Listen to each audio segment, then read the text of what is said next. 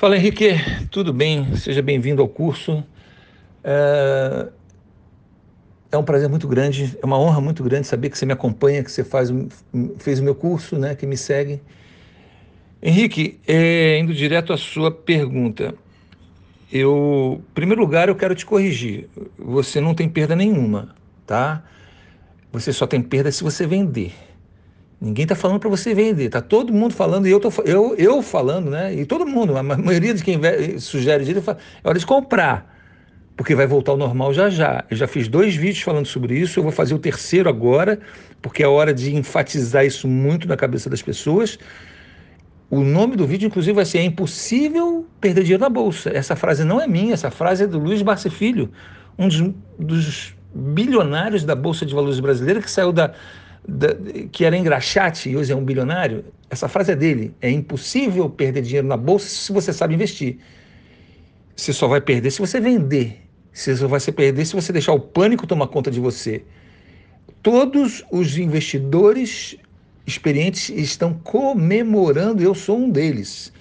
Não por causa do coronavírus, porque eu estou até assustado né? Tá, é, tô bem, a gente está tomando muitos cuidados aqui, eu tô, a gente está horrorizado com as coisas que estão acontecendo. Mas quando eu olho para a bolsa, passado tudo isso, sobrevivendo ao coronavírus, eu vou, vou dar uma alavancada no meu patrimônio gigantesca.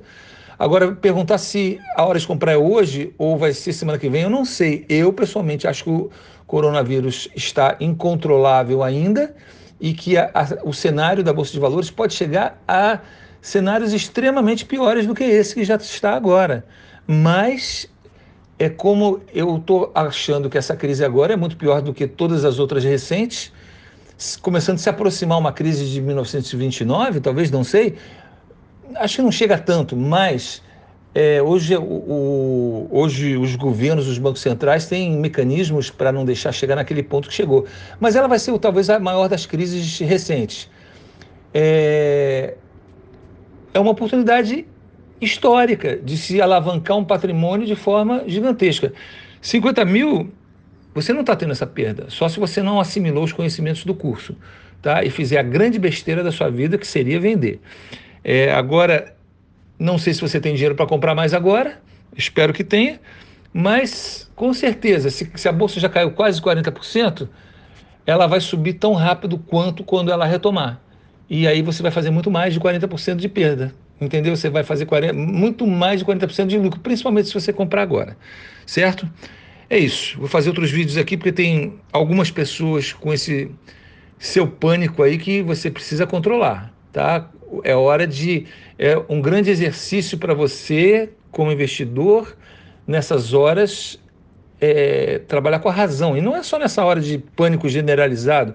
Esse é um exercício da bolsa para todo dia. Essas altos e baixos tem toda hora. E essa hora que você alavanca o patrimônio muito. Eu costumo falar de é, múltiplos é, é, quedas da bolsa ao longo de ano. Às vezes você ganha em pequenas quedas ao longo do ano muito mais do que você vai ganhar nessa que despencou de uma vez só muito, entendeu? Porque todo ano no Brasil, principalmente que é muito volátil, você tem muitas quedazinhas pequenas. Você soma essas quedazinhas pequenas e faz compra nessas horas, poxa, você, por isso que eu digo, a bolsa é muito melhor do que qualquer outra coisa, muito melhor do que eu digo, que dá no mínimo 40% ao ano. É, eu sei que eu estou na bolsa há 10 anos, que é sempre muito mais do que eu digo que é o mínimo. Muito mais, muito mais. Vários anos eu bati 100% ao ano com a minha carteira.